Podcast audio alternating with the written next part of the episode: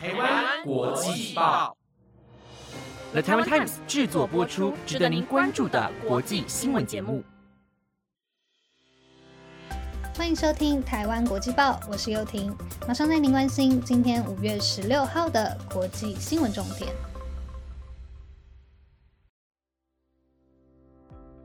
各位听众朋友，晚安！疫情期间待在家的时间变多了，家里当然要准备多一点零食喽。今天节目开始前，就来介绍好吃的零食给大家吧。那就是零食购物网站歪国零食嘴团队耗时十个月精心策划推出的星座零食箱，透过星座与零食的结合，疗愈生活，用最广为人知十二星座特质引起大家共鸣，开启更多品尝零食外的乐趣。除此之外，每盒附赠一个专属幸运铅笔。来自设计师手写一百五十句签诗，一笔一画都刻印着暖心的温度。台湾国际报的粉丝们也有专属优惠哦！结账时输入 T W T I M E S 优惠代码，享五十元折扣。当日寿星结账时输入 M A Y B D A Y，还可以兑换 mana 意大利潘纳朵尼传统蛋糕，限量赠送，送完为止，赶快去看看吧！好啦，马上带大家关心今天的国际新闻重点吧。今天会带大家关心芬兰申请加入北约的新闻，以及拜登将展开亚洲行的消息，还有瑞士公投的结果。想知道更多精彩内容吗？那就赶快跟我一起听下去吧。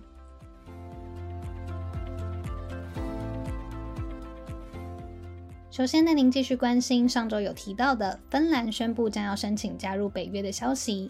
第二次世界大战时期，芬兰被苏联入侵，因此为了避免挑衅到俄罗斯，芬兰在军事上一直都没有跟其他国家结盟，在名义上也都保持中立。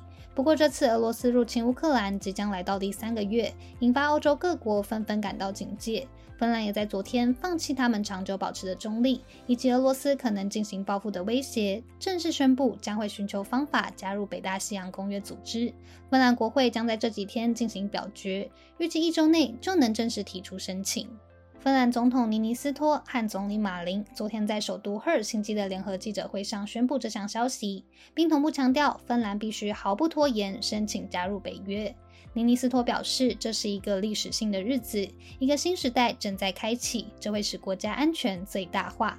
马林则指出，芬兰一直都和北约成员国和北约本身都保持密切的联系。他更强调，相信国会会秉持决心和责任感，针对这个历史性的时刻展开辩论。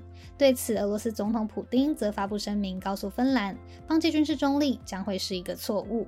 除此之外，一旦芬兰加入北约，瑞典将会变成波罗的海唯一非北约会员国的国家。他们对此似乎感到非常焦虑。瑞典总理安德森率领的社会民主工人党也对是否放弃长久以来的反对立场进行讨论中。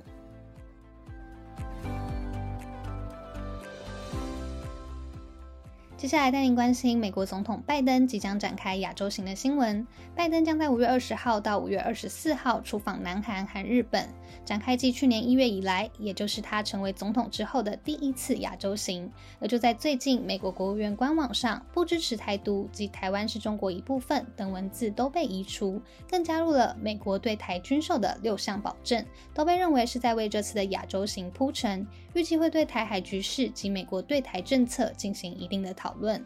北韩在今年三月频频试射洲际弹道飞弹，破坏停火协议。白宫发言人沙奇表示，拜登这次拜访南韩最主要的议题将会和南韩新上任的总统尹锡悦讨论北韩安全和去核化问题。拜登也将会会见三星、现代、SK 和 LG 等韩国四大财阀领导人，敦促他们对美国的投资以及建立涵盖半导体、电动车和电池等关键新产业的经济安全同盟。而日本方面则是会和日本首相。岸田文雄对先进的半导体制造和研发达成协议，深化两国的经济安全合作关系。值得一提的是，这次的亚洲行也传出拜登将宣布成立印太经济架构 （IPEF），内容涵盖贸易推广、数位经济、供应链韧性、基础建设及劳动标准等议题。美国国务卿布林肯四月二十八号时曾在国会上表示，IPEF 不会排除任何人，包含台湾。若台湾加入 IPEF，渴望提高电动车产业的能见度，被全世界看见，并为台湾产业掌握更大的市场商机。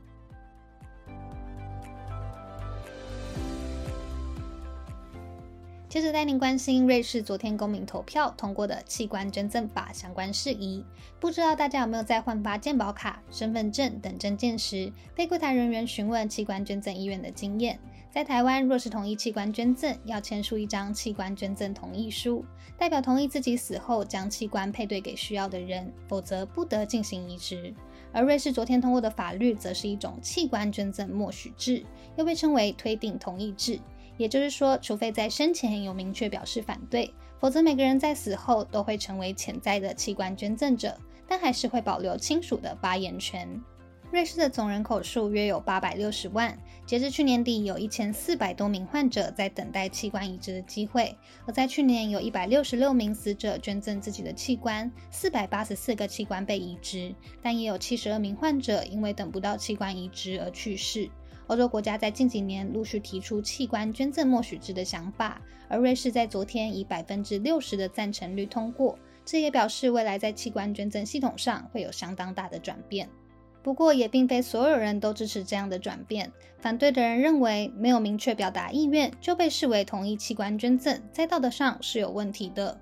他们认为，那些处于社会不稳定地位或是对于国家话语掌控有限的人，可能会在违背自己的意愿下成为弃捐者，也会对害怕被认为自私而不敢拒绝的死者家属造成很大的压力。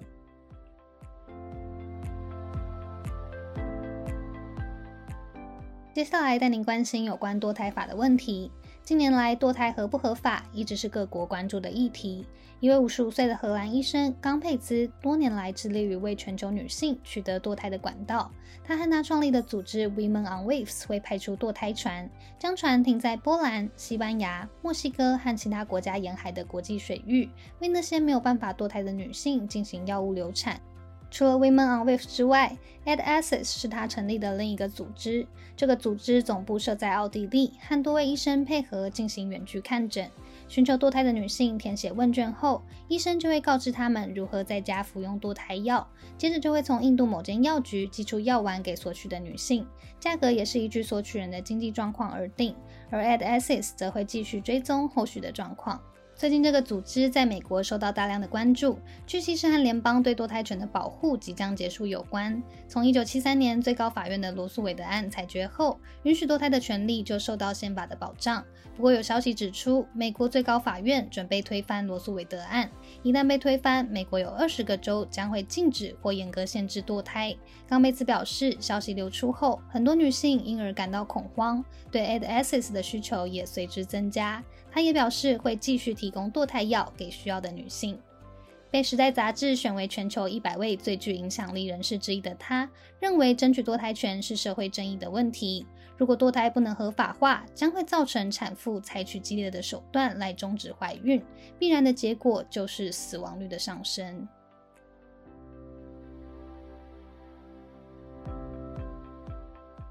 最后带您关心环境新闻。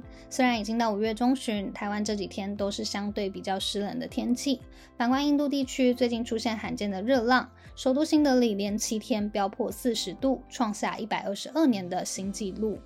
印度气象局的气候警报分为四个等级，分别是代表良好的绿色、警觉的黄色。应有所准备的橘色，以及应采取措施的红色。根据 CNN 的报道，印度受到热浪的影响，各地区上个月的平均气温落在摄氏三十五到三十八度之间。而在昨天，印度西北部的拉吉斯坦最高温更达到四十八点五度，因此发布了红色警报。热浪已经严重影响到人民的生活，除了清晨及傍晚，民众几乎无法出门。部分省份的学校受到热浪的影响而停课，连水龙头流出来的水都因为过热而无法马上使用，甚至连农作物的收成都无法如期举行。从三月到现在，光是西部的马哈拉特拉省就已经通报二十五例民众因为中暑而死亡的事件。全球化石燃料和森林破坏已经向大气释放足够多的温室气体，增加干旱、洪水、野火和热浪的频率和强度。印度人类居住研究所研究委员辛赫就指出，这次的热浪绝对前所未有，它的强度、到达时间和持续性的变化，绝对会对健康产生连锁性的影响。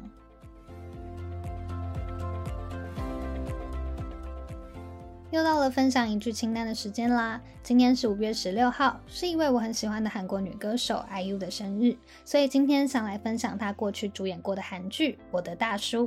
这部剧写实的描绘社会小人物被压力无情碾压的日常，虽然画面、剧情、台词都可以营造黑暗、无助、无力、厌世的氛围，但看完却能感受到无比的疗愈。里头有个画面深深触动了我，女主角淡淡的说了一句。过得好的人容易成为好人。对于被生活所困的人来说，能活着就是他们每天唯一想的事了。哪有空去管别人怎么样？哪有闲情逸致当个好人呢？这部剧创造了许多负面金句，让我们从不同的角度重新思考不一样的人生。那就请大家自己去看喽。好啦，以上就是今天台湾国际报的内容。本节目由了台湾 Times 制作播出，感谢各位听众的收听。希望你们能喜欢今天的新闻内容。如果有任何的建议或是想法，都可以留言告诉我们哦。我是幼婷，我们下星期再见，拜拜。